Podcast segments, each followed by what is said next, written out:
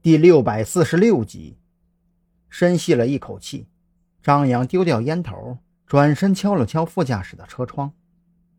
怎么了？蓝雨桐摇下车窗，一脸纳闷的看向张扬，忽然嗅到一股烟味，不由得瞬间变了脸。你又抽烟？先别说这个，你换到驾驶位等我，我进院子里看看情况。张扬不想跟蓝雨桐讨论抽烟的话题。丢下这话之后，趁着蓝雨桐还没有反应过来，就朝着院子走去。蓝雨桐看着张扬的背影，却也只能无可奈何地摇头叹息，挪到驾驶位，发动了车子，就那么等着张扬出来。张扬装作若无其事的样子，慢悠悠地凑到院门跟前。按照资料上说的，这个小院子里并不只有一家人居住。除了杨浩家的房子之外，还有其他几栋民宅，甚至这个院子的围墙都是他们私自合资修建的，属于违章建筑。等张扬凑到院门口，一股浓郁的火纸味迎面而来，还夹杂着一股淡淡的硝石味看样子，里边果然是在张罗丧事。他决定混进去，凑近了看看情况。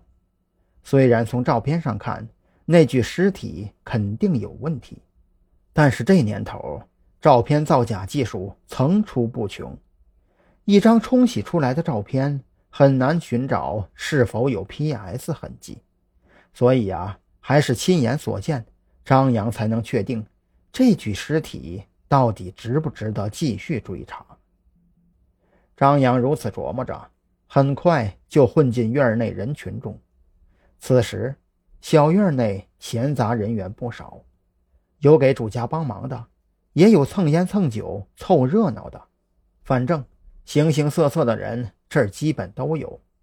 不过这也给张扬提供了便利，现场乱哄哄的，多他一个生面孔，也没人拦住他问询，都以为是别人的朋友或者主家的亲戚之类的。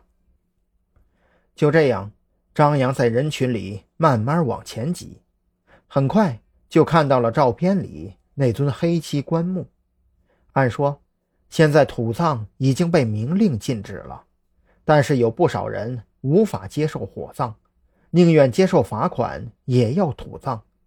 这个杨浩显然就是这样想的。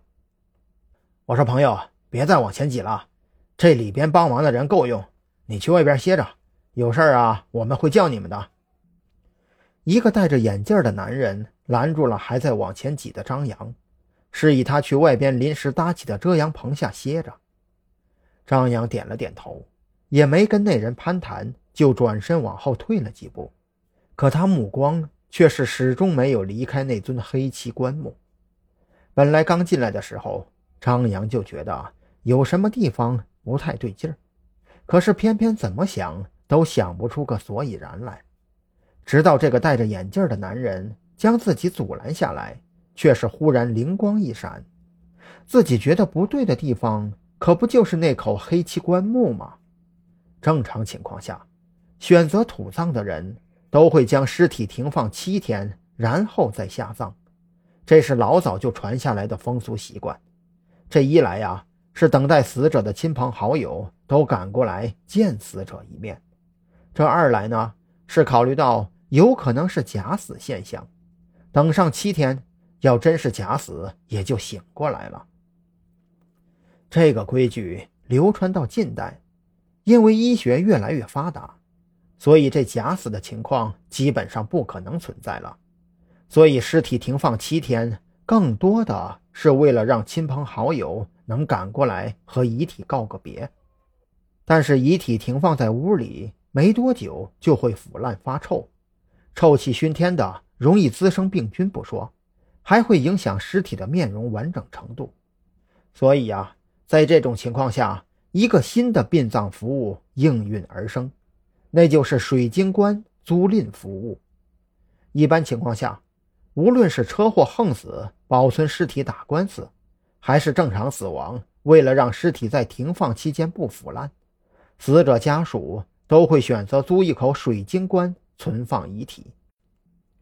水晶棺有一个透明的玻璃罩子，下边则是类似于冰箱的制冷设备，可以让尸体很久不会腐烂。